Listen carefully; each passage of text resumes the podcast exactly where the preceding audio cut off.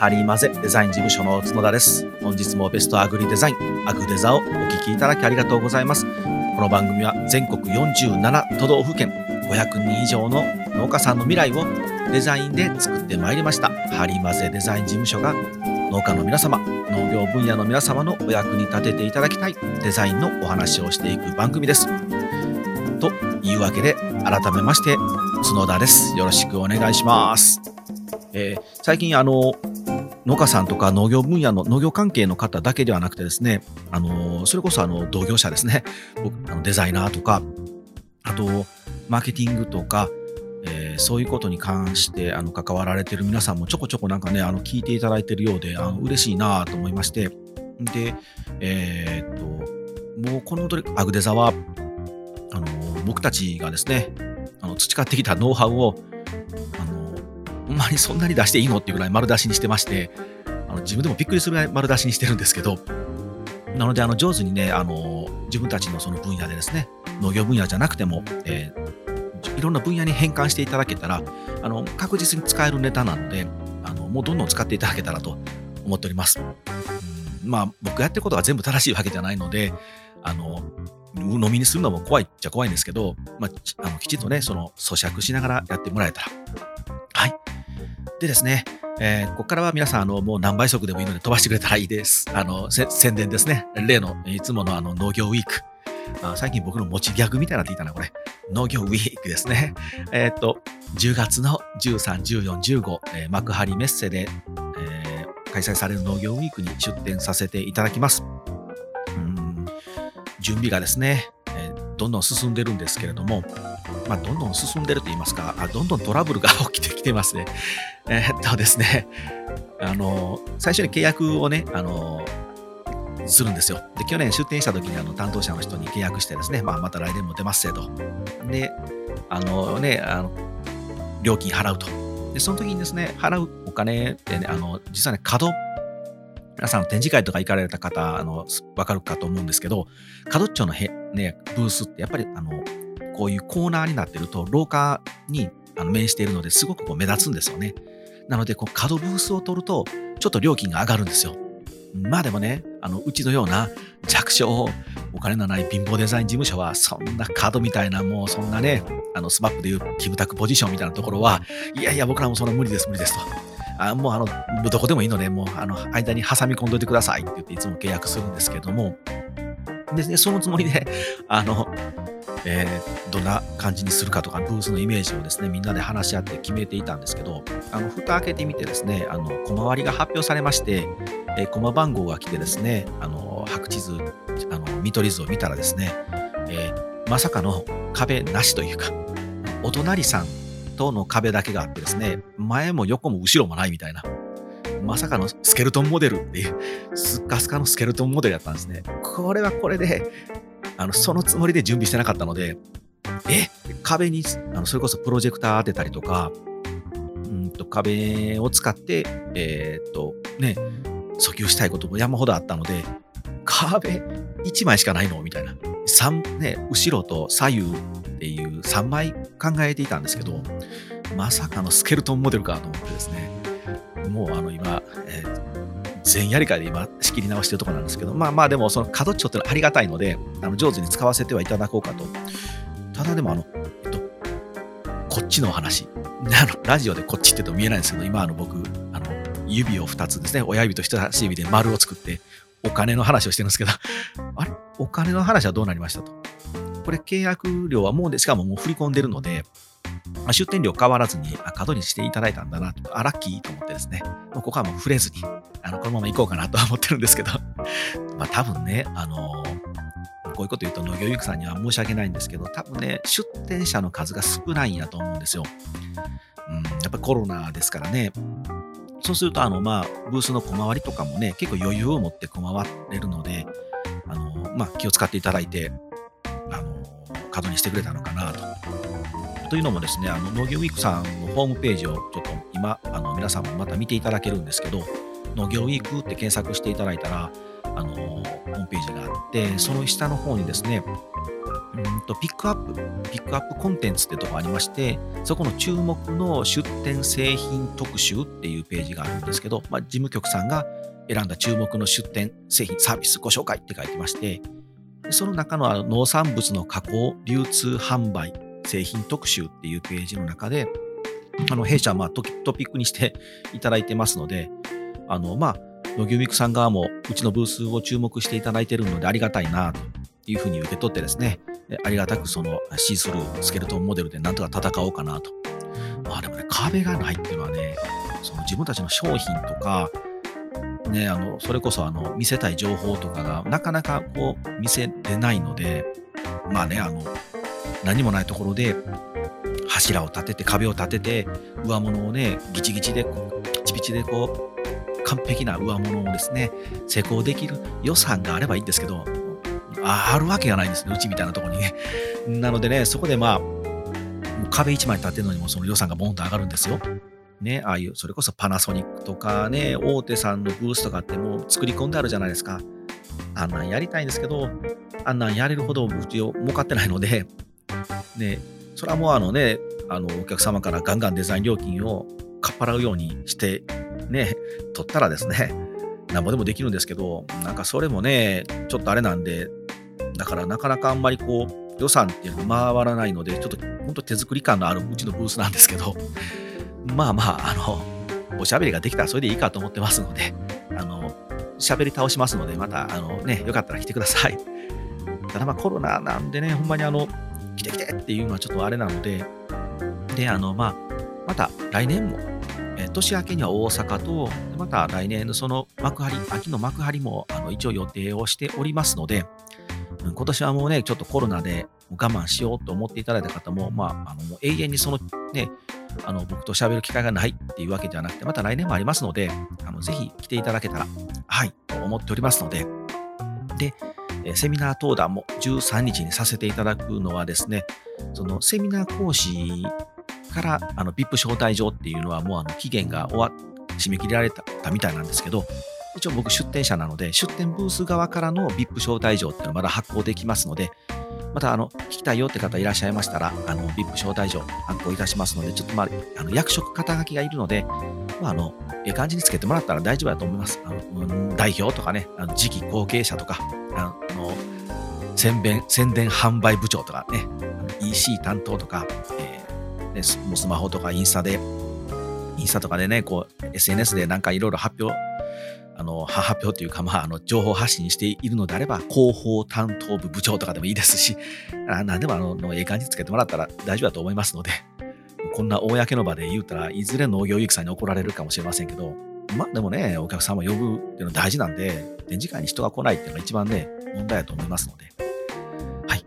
というわけですね。宣伝、長長い宣伝でしたね。すいません。あの、本当にあの飛ばしていただけたらありがたいです。じゃあ、本編に行きたいんですけれどもですね、今日はですね、またですね、あの、ありがたいことにですね、ご質問もたくさん、えっ、ー、と、この、なんかね、こう、キュッとまとまるんですよね、いつも。あの、全然ご質問ない時はずっと何もないんですけど、えここ最近ちょっとご質問をですね、パラパラパラといただきまして、それにお答えしていきたいなと。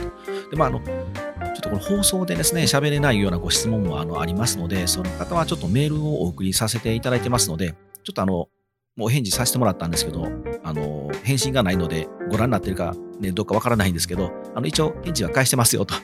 あの、一応伝えておきます。はい。あの、届いてなかったらすいません。また言ってください。あの、一応、メッセージいただいた方全員にはもうお返しはさせていただいてますので、あれ、うち、なや、俺のやつ無視してんの？とかって思わないでくださいね。なんかたまにね、あの、トラッシュに、ゴミ箱に入ってることがあるみたいなので、あの、探してみてください。はい、すいません。でですね、えあのおしゃべりしていいよっていう方のちょっと今日はものをですね、おしゃべりして皆さんと共有していきたいなと思うんですけれども、うんと、えー、RN さんって方から、えー、ご質問いただいております。えー、全部読むと、個人情報がバレるとこあるので、ちょっと飛ばしながら行くので、ちょっとたどたどしく読みますね。すいません。アグデザーをいつも聞きながら作業しています。ありがとうございます。えー、アグデザーとの出会いは、えー、今年の2月にアオティの竹本さんの講演を聞いて、同じ農家でこんなことをしている人がいるのかという興味から、ポッドキャストを聞き始め、青 T、農家の種、えー、ここで針混ぜマシンガンに興味津々つつ、興味津々で聞くと。で、えー、古典ラジオ、青 T で、えー、アグデザという流れで聞いておりますと。ありがとうございます。で農家の種さんにゲストで角田さんが出ているのを聞いて農業にデザインをというキーワードにとても共感し私が働いている妻の実家でもどうにかデザインを取り入れられないかなと、えー、日々過ごすようになりましたとでそのおかげで、まあ、ホームページを作ってみようと動き始めるとそういうきっかけにもなっておりますとで聞きたいことがいろいろあり角田さんが幕張の農業ウィークに出店するということで直接会いに行きたかったのですが、まあ、コロナが重なりかなり広がっているので、ちょっとね、お子さんもいらっしゃるということで、え幕張に行くのは断念しましたと。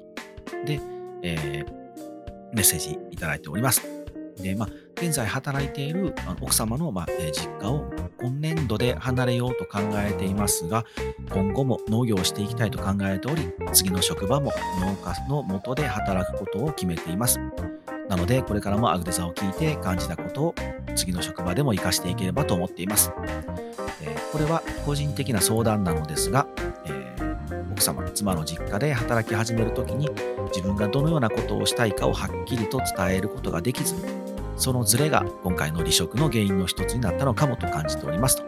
え、次の職場に行ったときは、そのようなことがないように、相手方にはしっかりと自分の考えを伝えられればいいかなと考えています。角田さんの雇用主としての立場から見たときに新入社、新入社員やスタッフさんの意見とかはどれぐらい聞いておきたいとかありますか？また、そんなことを働き始めてもいないのに、え、言われても困るよとかありますかと。伝えたい感想や相談したいことが多すぎて、どちらかった文章になってしまってすいませんと。いえ、そんなことないですよ。あの、わかりやすかったです。えーえー、角田さんのおっしゃる農業にデザインを、えー、農業から農商へという言葉はとても大事なことだと感じ、その意識を持っている方と農業をしていきたいと強く思っておりますと。えー、ぜひこれからの農業の未来に勇気の湧く放送をしていってください。ありがとうございます。ありがたいですね。そう言っていただけたら。で、あんで、あの、えー、返事をさせていただいて、またお返事をまたいただきましてですね、えー、まあ少しだけもうちょっと補足で、えー、っと、えー、角田さんの話を聞いて農業にこそデザインが必要ということをすごく感じ、デザインをしていくには経営者の意識が変わらないといけないのだということも感じました。家族経営だからかもしれません。現在の奥様の実家ではその意識を変えるハードルが高すぎて乗り越える自信がなくなり転職を決意しました次の職場では農業にデザインを使う農業をデザインすることに興味や意識がある経営者なのかを見極めて決めていきたいと思っておりますえー、コロナに十分に注意した上で、アグレザ農業ウィーク、そして全国の農家を幸せにするために頑張ってください。また、私も、えー、いつか角田さんのお力を借りて幸せな農業者になれるように頑張りますというふうにメッセージいただきました。ありがとうございます。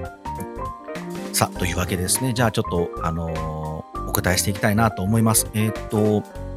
うん、奥様の、まあ、ご実家で、えー、働いてた時に、その、ね、あの僕のお話をあの、ポッドキャストを聞いていただいて、デザインをっていうのでいろいろとね、アプローチをしていただいたのかなと思うんですけれども、まあ、なかなかね、それがちょっと、あの、通用しないって言ったことはあれですけれども、あの、なかなかまあ必要とされないというような環境で、でじゃあ次のところに行こうかなというお話ですね。そうですね。なかなかね、あの、デザインっていうのをですね、必要か必要じゃないかってジャッジってそ結構難しくてですね、まずあの根本的にこう、概念というか、あの、まあ、気持ちの持ちようっていうことなんですけれども、デザインを、えー、っと、コスト、うん、まあ、いらん、いらない必要、不必要な、いらんコストね。あの、関西弁でのいらん、いらんって言うんですけど、いらないものだと感じている方も結構いらっしゃいますし、まあ、必要だけどコストだと考えている方もいらっしゃいますし、すごく大切なので、投資だと考える方もいらっしゃるんですね。で、何が、どこが違うのかというと、コストはね、やっぱり経費なので削りたいんですよね。いらないお金を使いたくないと。でも投資の場合っていうのは未来に向かって突き進んでいくためには必要なものなので、やっぱりそれは自分たちの力となると。逆もっと言うともう未来になるのでお金を使うっていう考え方ができるんですけれども、例えば同じ、ね、5万円使うにしても、もうね、これまあ、いらんけど買おう、いらんのにな、買おうかっていうのはコストなので、もうちょっと安いもんないかな、もうちょっと安いもんないかなって削るんですよね。あ、安く削った削ったって嬉しいんですけど、そうじゃなくて5万円かけて、ね、将来の100万や2000万とか3000万の投資を、えー、リターンを取ろうって考えるかどうかなんですけれども、そこはね、なかなか難しくてですね、その皆さんのその置かれている状況にもよりますので、一概に全ての皆さんにそのデザインが必要とかっていうのも、うん、まあ、やっぱり僕らはね、全ての皆さんにデザインは必要だと思って、こういうお話をしてるんですけれども、前回の放送にもありましたように、皆さんの置かれてるそのフェーズフェーズごとに必要なツールは変わってくるので、なかなかマックスでいきなり全部のデザイン必要ですって言ってしまうと、んなもいるかって反発が食らうので、いや、まずはこういうのちっちゃいものでもいいので、こういうのが使っていませんこういうの使っていませんちっちゃいのからこういうの、こういうの、こういうのっていうの風にして少しずつ上に上げていくようにしてるんですね。なので僕たちは本来デザイン事務所なので、ブランディングとか、もトータルのデザインとか絶対必要だと思ってやってるんですけれども、でも、まずは小さいボードに貼るシールから使ってみませんかと。もっと言うと、名刺を作ってみませんかとかね。名刺なんてね、あの、えー、っと、100枚吸っても3000円ぐらいなもんなので、まずはその3000円から使ってみませんかと。そしたら、あ、こんないい名刺使ってんの？えー、ど、どんな野菜作ってんの？って見たらきっかけになったら、その人に売れたっていう事実が出てくるかもしれませんし、結果が出るかもしれないので、そうすると、あ、やっぱりちゃんとして、ね、きちんとしたデザインっていうものを使っていくと、自分たちが、ね、伝えたいことがちゃんと伝わるんだなと。なんなら、自分たちが何を求められているのかっていうことが市場から分かってくるとか、マーケットから見えてきたりもするので、そういうきっかけというふうにして、やっぱりね、投資していかないと。これね、僕あの、あの例えると分かりづらいかもしれないんですけど、戦争でですね、まあ、戦争なんてあっちゃダメなんですけど、まあ、戦にしときましょうか。僕の好きな。戦に行くときに、ね、持っていく武器。例えば、ね、戦国時代であれば、長槍とか槍とか刀とか鉄砲とかあるんですけど、生き残って帰ってきたいじゃないですか。その武器に対してケチりますか？と。多分ね、僕、マックスもう自分の財をかけてなんとか生き残って帰っていきたいので、槍とか、あと着込んでる防具ですね、武具とかにお金を絶対全部フルベットすると思うんですよ。これ投資なんですけど、いや、ここでいやいや、あんなもんもういらんもんいらんいらん、そんないらんいらん、ケチって、もうな、あの、長い槍、長槍なんかいらんいらんと。竹切って、その竹槍でええよって言って持っていったら、ね、もうその絶対戦場で死んで帰ってきますよ。死んで帰ってきますとか、もう帰ってこれないですね、死んだら。もう多分その場でもうブスって刺されて終わりですよね。デザインってね、あのこれなんですよ。戦う武器なので、ケチればケチるほど、あの、リターンは少ないと思ってもらえたら。で、これがね、なかなかその経営者さんには伝わりにくいので、もう繰り返しですけど、まずは小さいものから使ってもらう。あ、こんな小さなものでも、こんな戦いやすくなるんだ。おじゃあ、もう少しやってみたらどうだろうもう少しやってみたらどうだろうっていうふうにして、最終僕たちが考えているトータルのデザイン、ブランディングというか、そういうものを完成させていくっていう運びなので、今後ですね、この RN さんも次の新しい職場に行った時に、いきなりマックスで行かないでくださいね。多分ぶつかって砕けるとお互い砕けますので、まずは様子を見つつ、今現在のその新しい職場に何が必要なんだろう。まずは小さな第一歩で出てもらえたらいいなと思っております。ちょっとなんか今回あの本当にご参考になるアドバイスかどうか微妙ですけれども、で、えっと、雇用主の立場から見たときに、まあ、新入社員、新しい新人さんの意見、まあ、どれぐらい聞いておきたいかっていうご質問。ね、まあ、まあ、働き始めてないのに、ちょっとそんなこと言われても困るよって思いますかって書いていただいてますけど、いやいや、あの、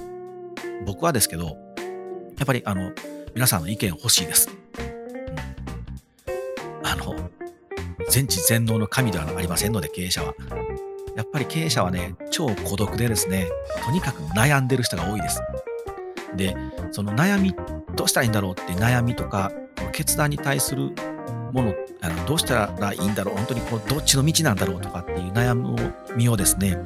なかなかこう共有できずに、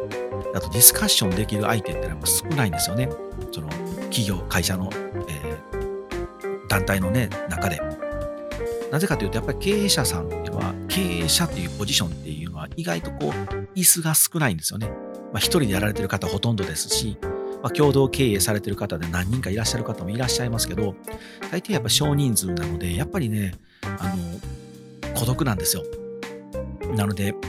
これどうしたらいいんだろうっていう意見も欲しいですし、本当にこれ間違ってないのかなとか、これ正しいのかなっていう意見もやっぱどんどん欲しいです。ただ、それも腹では分かってるんですけど、伝えられ方とか、もっとこうしたらええんちゃいますってきつく言われたら、なんや、俺のやってること間違ってると思うんかいっていう人もいますし、まあ、僕のように、ああ、ほんま、なるほどって言って聞く人もいますし、まあ僕もね、あのスタッフの皆さんからすると、あの角は全然言うこと聞いてくれへんと思ってる方もいるかもしれませんけど、一応僕はあの聞くようにはなるべくしてるんですけど、あの、ちょっとね、前回、以前の配信でもあの特集組ませていただいた徳川家康がですね、そういう人なんですよ。あの、織田信長とか豊臣秀吉のように、電光石火でもう自分で考えてスパスパスパッと進んでいくタイプと、家康のように、とにかく全員で会議しようぜと。で、あの、黙って聞いてるんですよ。なるほど、なるほど、と。あ、それもいいね、とか、あ、そうなるほど、そういう意見もあるんだ、いろんな意見を聞いて、よし、じゃあこうしませんか？っていう提案を、あのあの、家康っていうのはするんですね。なるべく僕もそうしたいなと思うので、できるだけ、あの、スタッフの皆さんが仕事一生懸命してるのにいつも邪魔やなと思いながらも、あの、ごめんねと思いながら聞くんですけど、これどうしたらええ？とかってね、特にあの一番長いこと言ってる方にはですね、あの、本当に雑談っていう形でいろんなことをぶつけて反応を見てるんですけど、やっぱりね、あの、それを、あの、伝えるね、この RN さんも新しい職場ですので、いきなり行ってですね、何もかも俺は改革したるんだっていう雰囲気で言ってしまうと、いや、今までこれ大事にしてきたことがあるのよっていう話があってぶつかってしまうので、ね、その全部何もかも、ね、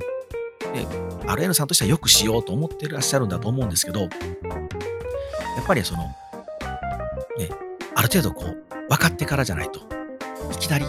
や、これ前と違うやり方や。これ僕が思ってたの違うやり方やって言うと、お前外から来ていきなり違うってなんないってやっぱなってしまうので、そこであの徐々に段階踏んでいく方がいいと思います。で、えー、っと、僕はこう、あの、自分も僕らも完全に僕のやり方なんですけれども、うんと、基礎を結構僕大事にするんですね。基礎。その、型を、型、基礎の型、フォーマットを知らないと、新しいことって実はできないんですよ。で、なんか耳障りの良かったりとか、あの、派手なね、あの、ね、ニュースとか、メディアとかが捉えるのはベンチャーで、あの、業界を破壊してみたいな人がちやほやされるんですけど、でもね、それ、外から見たらやり方が違うんでわかるんで、他の業界ではやってるから、あんたらもやりなさいよって、こう、押し付けがましくやってくる改革っていうのは、それ僕は結構怖いところがあるなっていつも思います。その外のいいところをこうこの業界にもどんどん取り入れていきましょうっていうのはこれは、ね、正しいやり方やとは思います。僕らもねデザインあの日用品とかいろいろやってきたデザインをなんで農業分野デザインないんだろうと思って外から農業のデザインっていうのを入れていってるので僕らもやってることやってるんですけども。でもやっぱりまず型を知らないと僕らそれできないんですよね。農業っていう分野のデザインっていうのに型があるだろうってちゃんと僕らはあのリサーチしました。いきなりなんか、いや、日用品ではこうしてるからお前らもこうせえ、農業分野もせえや、これをっていうやり方じゃなくてですね、日用品ではこれはいいとされていたけど、本当に農業分野ではこれはいいんだろうかというふうにジャッジするために、まず農業分野とはどんなものなのかっていう型を勉強しました。だから、日用品ではこうだけど、農業分野ではこれは通用しないなとか、あ、これはこのままスライドでやっぱいけるなとか、もっとここはこういう変換をしたら良くなるかもっていうのがわかるんですけど、いきなり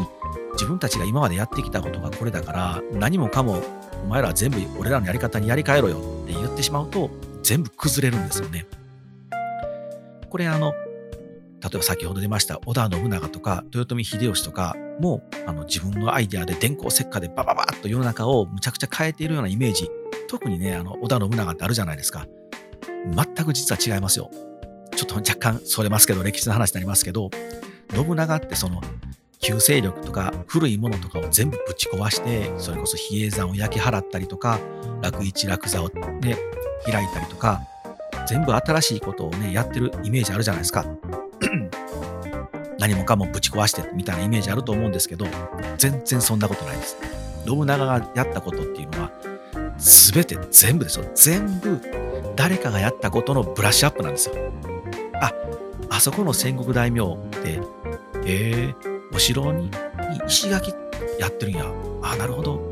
確かにお寺とかは石垣使ってるな。それをじゃあ城に取り入れた人はいるんや。なるほど。パクロってなるんですよ。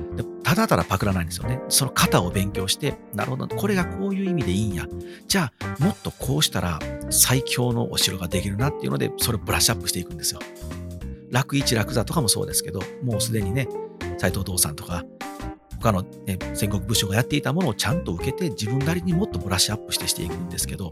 これ思いつきとか、いや、俺終わりでやってたからお前らも全部やれや、全国でやってよっていうやり方を信長しないんですよ。きちんとその土地土地の型、そのやり方やり方の型をきちんと学んで、なるほど、ここは壊そうとか、これは変えていこうとか、ここは残そうっていうのをちゃんとするんですよ。残すんですよ、あの人。そういうことをしないと、多分、あの、職場は良くならないです。あの、うちの弟とかもですね、学校の先生なんですけれども、若い頃はですね、行く先々で校長先生とぶつかったりとか、その職場でもう敵ばっかり作ってたんですよ。まあ、アホやなと思ってたんですけど、僕は。最近はね、さすがにもう、ええ年になっていたんで、あの、上手にやってますけど、それはね、彼は彼なりの正義を持ってるんですよね。正しいと思うこと。だから、僕はこう正しいと思うんですってぶつかるんですけど、正しいっていうのはね、やっぱりすごくこう主観なので、本当にその職場にとって正しいかどうかのちゃんとジャッジをできてるか。感情的に正しいと思ってぶつけたらダメなんですよね。でもこれ、やっぱり新人さんとかに入ってきて、あの特にこの RN さんとかは多分熱い方だと思うんですけど、変えていくぞと思っていくと、どうしてもこう、自分がいいと思ってるのでこれで変えたいと思うんですけど、まずはその職場の型をきちんと、僕はね、1年ぐらいは我慢して、あの、型を覚えてもらった方がいいと思います。1年ぐらい見て、あ、この職場はこういう型なんだ。フォーマットなんだなってわかるんですよね。じゃあ、ここをもう少し変えたら良くなるんだろうな。ここは残そう。これ大事です。この残そうが大事ですよ。ここは残して引き継いでいこうとか、ここをブラッシュアップしよう。これは完全に潰さなきゃダメだなっていう形で変えていって良くしていくっていうのが大事だと思います。で、もうどうしてもね、もう急いで変えたいとか、どうしても変えたいなって場合は、あの、もう全員、環境とか、周りの人たちを変えるのって、これ基本僕は無理やと思ってます。よくあの、職場を転々とする方は、あの、全然俺の言うこと聞いてくれない、俺をうまく活かしてくれないとか、あんなにこう、いいと思って言ったのに、全く周りが変わらないとかって、結構こう外的要因、周りのせいにするんですけど、これは、あれ、間違いだと僕は思ってます。あの、変わりたければ自分が変わるしかないので。なので、僕、あの、コンビニでバイトしてた時も、えツタヤでバイトしてた時も、前の職場の時も、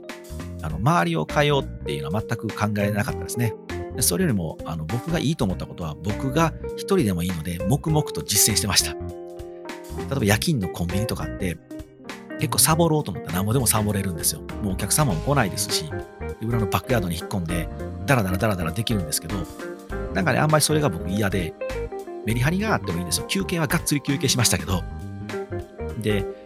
もう掃除とかも適当にやる方もいらっしゃいましたし、品出しとか掃除とかも全然せえへんやつもおったんで、僕そんなん結構嫌だったんで、でもそれをね、みんなで、いやいやもう、綺麗にしていこうぜとか、あの、掃除もちゃんとしようとか、あの、接客態度も美しくしていこうぜとかって言うと、やっぱりね、なんや、バイトぐらいやのに、ね、張り切りやがってみたいな人もいるので、もうめんどくさいじゃないですか。そういうのとこうごちゃごちゃするのだからやりたくないやつはもうええかと思って、僕はやりたいので、僕一人だけ黙々ときちんとした対応とか、接客態度もそうですし、えー、っと、カウンターの中の効率化とかね、どこにそのお弁当の袋を置いたら、お客様を待たずにお弁当をチーンってやって、一瞬でこう流れ作業でパッと袋詰めできるかみたいな、結構そんな改革好きなんで、やったりとか、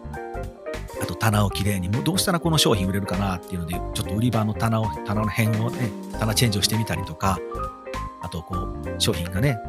売れたらですね、ポコってへこむので、前出しって言うんですけど、商品を一番手前に出す前出しの作業とかも徹底的にやったりとか、うん。あとパッケージの品名とかも前全部揃えたりとかね。ちょっとでも綺麗にしておこうとか、掃除とかも徹底的にしたりとか、で、商品とかも入荷されたらやっぱすぐ売り場に並べたいんですよ。あ結構ね、あの、コンビニとか行ったら、あの、暇なくせに、店員さん、商品並べずに、あの、コンテナでバッと置いてる場合あるじゃないですか。これ買いたいけど、これコンテナの中に入ってるので、買っていいのかどうかわからないですよね。あれ、まあ、あの、勝手に持ってっていいですよ。もうあの、店に入った瞬間に、あの、全部チェックされてるので大丈夫なんで、持ってったらいいんですけど、ね、やっぱり自分がお客様の、客の立場に立つとですね、これ取っていいんかなまだね、検品終わってないんかなとかと思ってしまうので、じゃあまあ買うのやめたってなったら売り上げその1個落ちるじゃないですか。だからもう入ったらすぐに棚に並べたいんですよ。だからもうコンテナ、荷物配送来たらトラックのお兄さん来たら、あ、お疲れ様ですって言って、もう、あ、もうもらえます、もらえますって言って、バーッと並べるんですけど、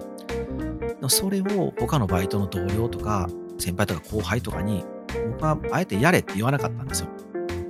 で僕一人だけ黙々とそれやってたんですけど、でそうすると、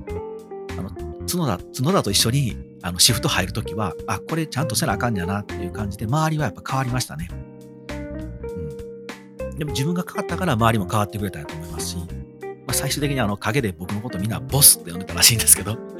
ボスって呼ばれてたんやと思って、最後に後で聞いて、まあでもそれでもね、あ別にいいんですけど、あの、やっぱり周りを変えたいとか、なんで分かってくれないのとかっていうね、喧嘩する人もいるんですけど、分かるはずがないんですよね。あなたの習慣なのでって。であれば、周りを変えたい場合は、まず自分がマックス変わらないと周りって絶対変わってくれないです。ちゃんとせよとか、こうした方がいいよって言うんですけど、あれってね、自分が逆の立場に立った時に、それ人に言われて、あ、頑張りますって思います？なるほど、お前の言う通りやから、今日からお前の言った通りの生き方してみるってならないじゃないですか。ならないんですよね、これって。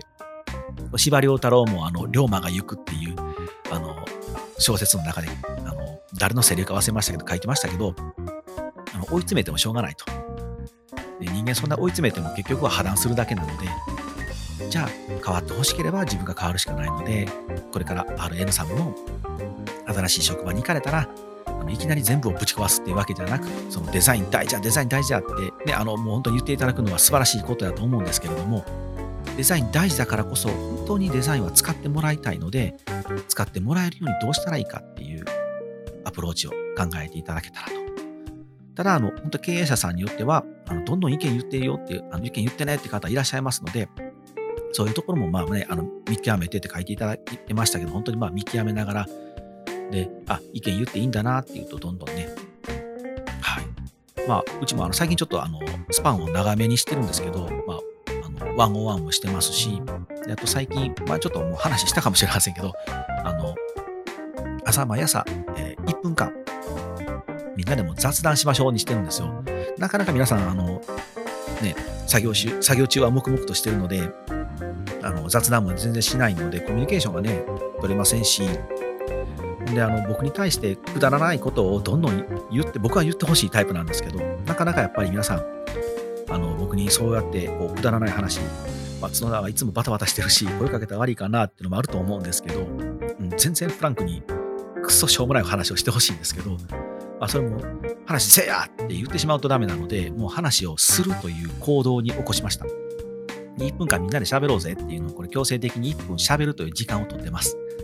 じゃあ、喋るっていう行動をしていく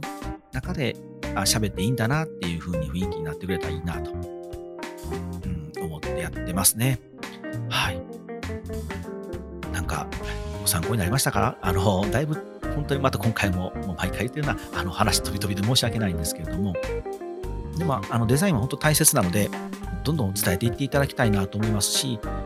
僕もあの一応自分の肩書きをですね、デザイナーではなくて僕デザインの大切さを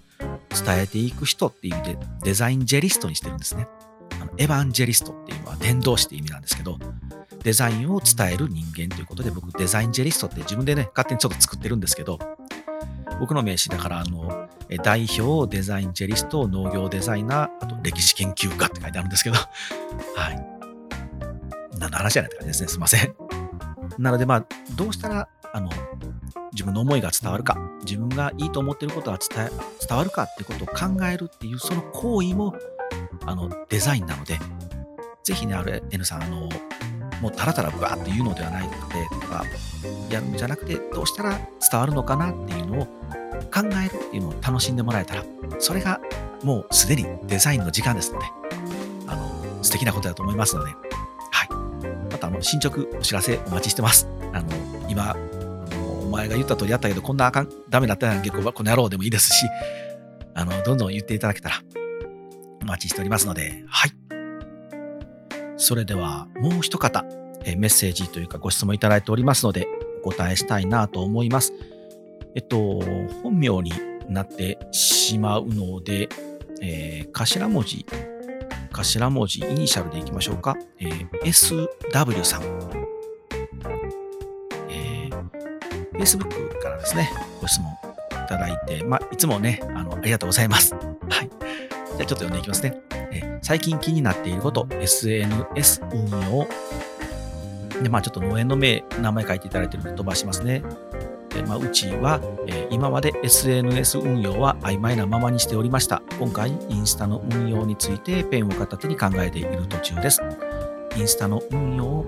えー、1、目的の設定、1、ファン作り、農園ブランド化、えー、2、取引先への企業説明、3、販路の開拓、売上アップにつなげたい。で、えー、大きな項目としての2が、えー、ターゲット設定、えー、ペルソナ設定、えー、3、ペルソナの好み分析、4、投稿内容を決める、えー、現在ここまでしてペルソナを設定しているところです。え、角田さんが意識なさっている SNS 運用のお話などを伺いたいです。PS、デザインを考える際、ペルソナ設定とかはな、えー、されるんですかというご質問をいただきました。ありがとうございます。そうですね。まず僕が、えー、っと、まあ、している SNS はですね、まあ、あんまり僕もその SNS をガッチガチ使って、うんと、集客したりとか、えー、ね、物を売ってるわけではないので、結構まあ、あの、参考になるかどうかわからないんですけれども、僕が大事にしているのは、やはりこう、伝えたい伝えたいとか、見せたい見せたいってやっている人の投稿は多分見たくないので、うんと思いません？みんななんか、あの、断捨離しましたとかって言われても、断捨離したいなと思うだけで読もうとも思いませんよね。やっぱりこう、相手の時間を、ね、頂戴するんですよね、SNS って。読んでもらうってことは、相手にその時間を使ってもらって自分の情報内容を見てもらうことになるので、やっぱり相手にとってプラスがない、メリットがない限り多分見ないですよね。うわ、なんだろうって興味持たない限り見ないので、まずそこはあの必ず意識するようにはしてます。で、えっと、まあ僕も、宣伝みたいなことをバンバンするんですよ。こんな商品作りましたとか、あんなことしましたって。でもそうするとやっぱ反応薄いですよね。分かってるんですけどね。で、特にあの、制作事例みたいなポンと出した時の反応はもうやっぱ薄いですよね。特に僕はやってるその、えっ、ー、と、Twitter と、えインスタと Facebook をしてるんですけれども、やっぱりそのキャリアごとに特色があるので、投稿は変えてます。うん、めんどくさいんですけど、きちんとこのキャリアにいている、えフォロワーはこういうことを多分、あの、角田誠に求めてるんだろうなっていうのを自分なりに、え考えて、まこういう投稿してみよう。あ、反応があったな。やっぱりこれだったんだと。あれ？全然反応ないな。あそうじゃないの？と思ったらまたちょっと違うアプローチにしたりとかっていうのは、え、繰り返ししておりますね。ただ、あの、ガツガツとフォロワー増やそうとはあんまり思っていないので、あんまりその、フォロワーを増やしたり、いいねの数を増やすっていうことはしていないんですけど、たただまあね、あの、農家さん、皆さんの場合はやっぱりフォロワー数増やして、お客様を増やしてね、物を売っていくっていうところになっていくので、うん、多分フォロワー数も増やさなきゃいけないかなと思うんですけど、増やし方ね、その、なかなかね、あのいろんな皆さん方法あると思うんですけど、で、そのインスタの運用について、ここの部分は僕らも答えれるので、その目的の設定とかファン作りですね、目的の設定ますね、えー、どんな目的でね、インスタをするのか、ファンを作りたいのか、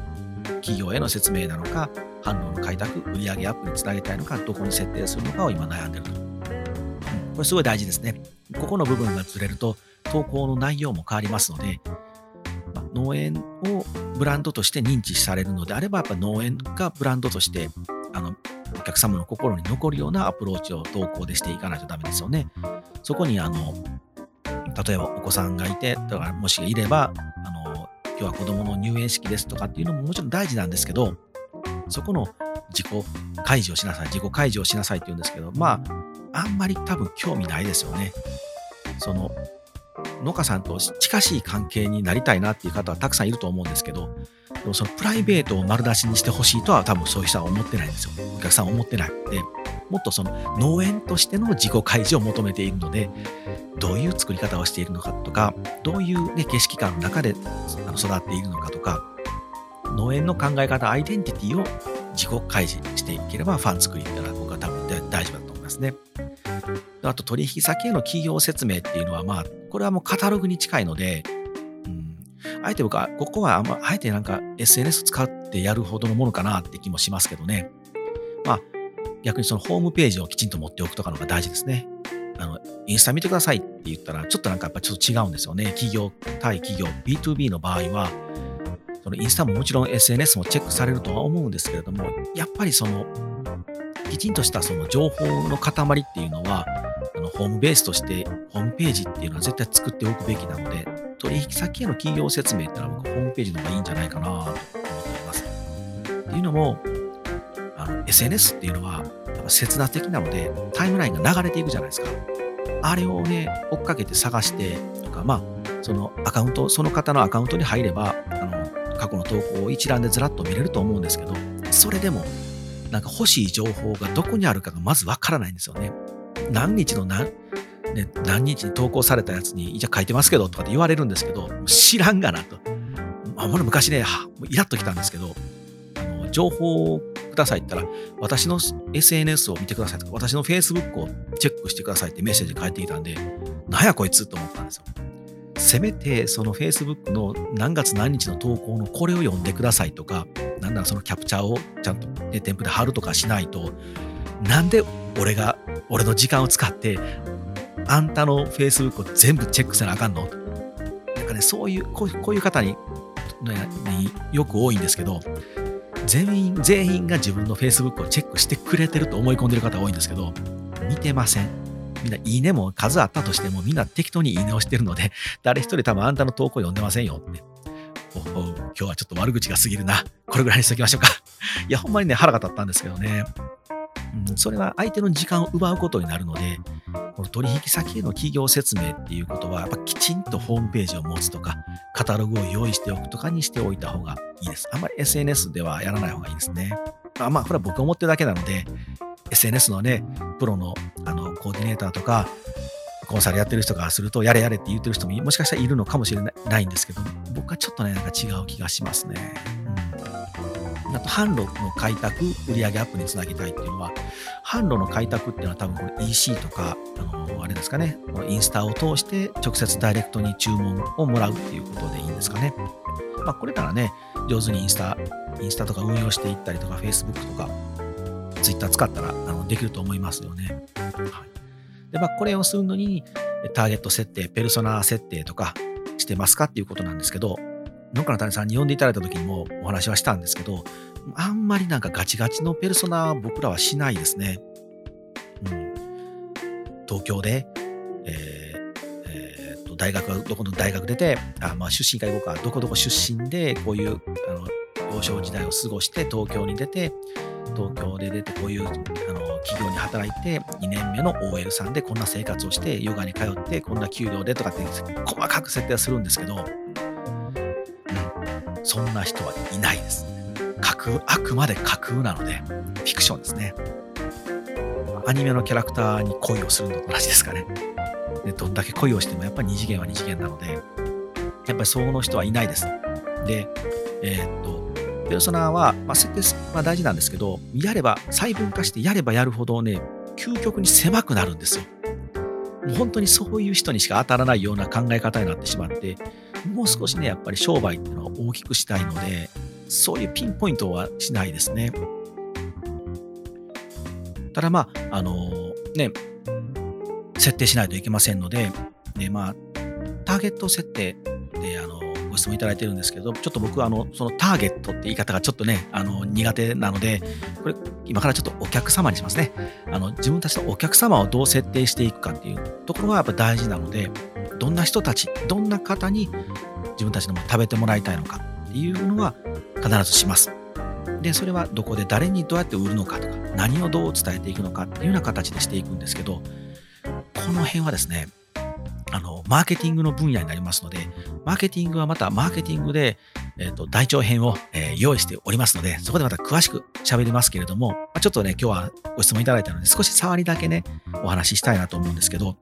ある程度こう、市場、あの、マーケットをですね、細分化していくことをセグメンテーションって言うんですけど、自分たちが狙う市場はこういう市場なんだと。まあ、その、人物にまでビシッとピンポイントにするっていうね、ペルソナに近いターゲティング。ターゲットっていう言葉は嫌いなくせにターゲティングって言うんですけど、まあ、お客さんはどんなお客様かっていう設定もしますけれども、もう少し、もうちょっと大枠で、あの、セグメンテーション、市場っていうものを、まあ、自分たちの市場はここで戦うんだっていうのも、あの、決めるのも大事です。例えば、あの、毎日毎日食べてもらいたい日販、日用使いをするものを売りたい。そういう市場を取って戦うのかとか、贈答品でやるのかとか。そこだけでもこう、そこにいらっしゃるお客様はだいぶ違うので、だいぶというかかなり違いますので、そういうお客様にじゃあ果たして何が刺さるのかっていうのはインスタの投稿とかしていく考え方になるんですけれども、うん、ここはあれやな、ほんまに語り始めると恐ろしいほど時間かかりますので、まあ、ペルソナ設定はしますかっていう質問には、うん、するけどしないって答えておきましょうか。はい。でどれぐらいのことを、どれぐらいのペルソナ設定をするかっていうのは、えー、どこで売りますか？どんな人たちに売りますか？ですね。これぐらいですね。うん、ももっと、まあ、深くはするんですけど、まずはこれぐらいで十分です。例えばインスタも自分たちの投稿をどんな人たちに見てもらいたいのか。こんな人にっていうと、本当に狭いので、そんな人は絶対いないですので、こういう人たち、例えば、あの、新鮮な野菜を求めている人たちっていうセグメンテーションをするんですよ。じゃあ、その新鮮な野菜を求めている、え23歳 OL でとかって言い出すと、そんな人がだんだん少なくなってきます。健康志向で、ね、こんな生活をしててっていうと、そんなんね、そんな生活をしてる人なんていないんですよね。だって毎日朝起きた時に自分の体調とか自分のその気分によって行動パターンって必ず変わるじゃないですか。人間って多面性なので、多角なんですよね。これはあの、えー、もう孫子の兵法とかね、陸東三略とかね、そういうところにも全部書いてあるんですけど、うん、あのこうこうだっていう一方通行で一面しか見ないっていうのは怖いですので、なのでもっと大枠で、あの毎日新鮮な野菜を食べたいと思っている人たちとか、それぐらいでいいと思いますね。じゃあそういう人たちに設定をしたら、どんなインスタ投稿がいいか。じゃあそういう時に、新鮮な野菜を食べたいなと思っている人たちが、インスタせっかく見てくれてるのに、断捨離しましたとか、部屋の片付けしましたとか、スターバックス行きましたとかっていう投稿って無駄ですよね。こんなの刺さりません。なんなら、こんな投稿上がってくるんやったら、見ないでおこうって言ってフォロー外される可能性もありますよね。っていう考え方になってきますので、まずはまあ、自分たちの市場ですね、どんなセグメンテーションなのか、どういう人たちに自分たちの何を伝えたいのかっていうのを設定してもらったら、そんな細かくその本当に人物像をきちんと骨格を作るまでいかなくても大丈夫だと思います。はい。ちなみに僕はですね、自分のツイッターはこういう人たちが見てるな、インスタはこういう人たちが見てるな、Facebook はこういう人たちが見てるなっていうのを、えー、なるべく理解をしていきたいなと思って毎日頑張って投稿してます。毎日投稿してないな。もう本当特にね、皆さんからメッセージいただいてるのに、全然気づかず、一週間ほったらかしっていうのももう多々あるんですけれども、はい。ご参考になりましたでしょうか。というわけで、ちょっとツイッターでつぶやいていただいてるね、方のやつも今日も読んでみたいなと思います。マシューさん、マシューアットキノコハウス平本さん、いつもありがとうございます。あのー、もう本当にですね、あのこの放送を聞いていただいて、いつもあの感想をね、ツイートしていただいてるんですけど、まとめ方がすごくてですね、正直僕のその、あの、アグデザのポッドキャストのこの概要欄に、毎回、なんて書いたらこの放送、今回の配信の内容をまとめられるんかなっていつもこう悩みながら書いてるんですけど、マーシューさんのまとめが方がもう逸脱してすごすぎてですね、あのそのままくださいって感じですね。もう僕にくださいって感じですごくわかりやすいので、あの皆さん、あの僕の概要欄読むよりも、あの、マーシューさんの、あの、ツイートを読んでいただいた方が、すごくあの、この放送の内容がわかりやすいと思います。毎回、いやでも毎回でもすごいなと思ってですね、本当にあのありがとうございます。丁寧に聞いていただいてるんだなと思って、うん、本当に感動ですね。え、っと、あさこさんですね。え、っと、アグデザーの投稿を読んでもらえたら嬉しいって書いていただいて、いや、こちらこそありがとうございます。はい。ちょっと全部ね、読まで回していただくとまたあれなんで、え、っと、花さん、どの業界の方も刺さる内容です。ありがとうございます。最近本当に、あの、冒頭でもお話ししたように、ちょっと、ね、農業分野以外の方も聞いていただいて、まあ、デザインっていうとね、そのものを作る、絵を描いたりとか、形、プロダクトを作っていくだけに使われるこう考え方やテクニックだと思ってる方がまだまだほとんどなんですけど、全然本当そうじゃなくて、あの人生生きていくために結構役に立つ方法もあると思いますので、まあ、僕自身ね、そんなに言うほどまだまだ成功っていうかね、あの大活躍してるわけじゃないので、お前そんなレベルやのに偉そうに言うなよって思われてしまうかもしれませんけれども、結構ね、僕デザイナーになってからやっぱり生きていくのがすごく楽になりましたね。うん、やっぱミュージシャンを目指し目指してこう音楽やってる時とか、なんか闇雲にただ絵を描いたり、絵描きになって生きていきたいなとかって思っていたりとかですね、した頃よりはもうほんとはるかに生きていきやすいですね。うん。これ生まれた時からこの能力が備わっていたら僕多分モテモテ人生やったんちゃうかなって思うぐらいの、はい。まあ、顔がまずいのでそんなモテないでしょうけど、でもそれをもう補って余るぐらいのこう、ものがあったかなって思うぐらいの、あのね、考え方がいっぱいあるので、もうぜひね、あの、聞いていただけたら楽しいかなと思います。えー、マシュさん、えー、恐怖フォントは、えー、画像を見て納得って書いていただいてますね。うん。恐怖フォント、恐怖フォントで最近あれも言い過ぎて、あのフォントメーカーさんから怒られるかもしれませんね。本当は恐怖フォントって名前じゃないので はい。でもまあ、恐怖フォントですよね。本当に。えっと、えー、さくみさん、ポッドキャスト農業デザインアグレザーを聞いている農業向けのデザインをしているデザイン事務所のポッドキャスト私は農業をやっていないけど、興味本位で、祖父の代までは農業をやっていたので、農家がデザインを考えるとか、時代がいつの間にか進んでいるのだなと思うって書いていただきます。ありがとうございます。そうですよ。農業分野ってデザイン大事なので、またね、はい、ぜひ聞いてください。皆様いつもありがとうございます。あ、マシュだ、マシュさん、あの、ソナさんにお会いしてみたい、私もお会いしてみたいって書いていただいてますね。もう本当にどっかね、いつか、いずれちょっと、あの、リアルにマジで、あの、どっかでお会いしたいですね。なんか考えてみよう。こんなことボソボソと喋るなって話ですね。カットせんと流すところが僕のすごいところなんですけど。えっとですね。はい、皆さん本当にあのメッセージとかいろいろあのツイートありがとうございました。ではまたですね、次回お会いしましょうという終わる前に少し、えー、ボーナスタイムですね。今日ちょっと長いでしょあの、いろいろ喋ったことはいっぱいありましてですね、もうまとめきれてないので長いんですけど、まあ、ここからもね、あの、本当にボーナスタイムというか、まあ、また告知なので、もう飛ばしてください。しかも、あの、僕の個人の告知ではなくてですね、あの、うちの親友がですね、あの、もうちょいちょいちょいちょいこのラジオでも出てくるんですけど、あの、まあ、雑貨屋さんを作っております。えー、和歌山県の七曲がり、七つの曲がると書いて、七曲がり市場の中に、えー、と、雑貨屋を開いているんですけど、そのセブンドアーズという雑貨です。で、これ、あのロゴとかお店のイメージとか、もう最初の商品、商品をまあ選ぶところとかもそうですね。最初だけですけど、まあ、お店の全体のコンセプトとかもブランディングとかを全部まあ一緒に考えさせていただいたので、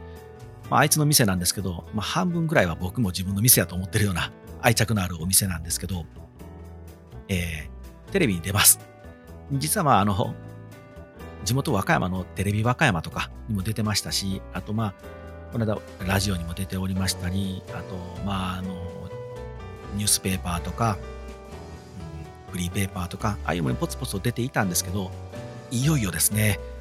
関西広域全部のテレビにの取材のオファーがありまして、えー、まだちょっとね、その、もし、えっ、ー、と、ディレクターさんが入って、打ち合わせ終わったんで、まあまあ、公表していいだろうと。もし、あの、オクラになったらみんなで、あの、スンとしといてください。なかったことにしといてくださいね。多分放送されると思うので、10月の14日、木曜日に、あの関西エリアの方、もし見れたら見ていただきたいんですけど、多分ね、もう一瞬だけしか出てこないと思いますけど、あるワンコーナーの中で、あのちょろっと出てくるらしいんですけど、えー、と、10、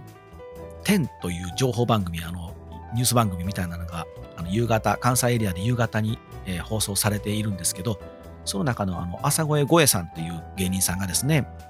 あの、誇をかぶった、誇り、誇りもんやったかな？なんかその、店主、オーナーがですね、これは売れるぞって買ったのになぜか売れずにね、誇りをかぶってお店に残っているような商品を紹介するコーナーがあるらしくて、まあ、そのコーナーにちょこっと出るらしいです。うん、すごいなと思ってですね、なんかね、二人でこう立ち上げて、あの、まあね、もちろんそれはやっぱり大儲けしてもらいたいなと思って、いろいろとね、あの手この手で、えー、デザインやブランディングを施してきたんですけど、まあ、こういう未来がやっぱり実際に出てくると、あのまあ、僕自身もデザインとかブランディングをさせていただいて、自分のアプローチが、あ、正解だったんだなってわかるので、あのまあ、自分の、僕の自信になりますし、で彼のその店で使った、ね、テクニックとか、ね、やり方っていうのもまたリソースにして、また皆さんの力になれるかもしれませんので、で、まあ、宣伝してみようかなと 思っております。で、えー、繰り返しですね、10月の14日、えー、10、あれ、読売テレビかな、うん、10という番組で、えー、放送されるらしいので、もし関西エリアで、もうどうしてもどうしてももう暇で暇でしょうがないっていう人は、ちょっとね、見ていただけたらと思います。ちなみに僕は和歌山にいませんので、農業ウィークなので、録画してみようかなと思ってますので、はい。ではまた次回お会いしましょう。さようなら。超私事の宣伝を挟むという。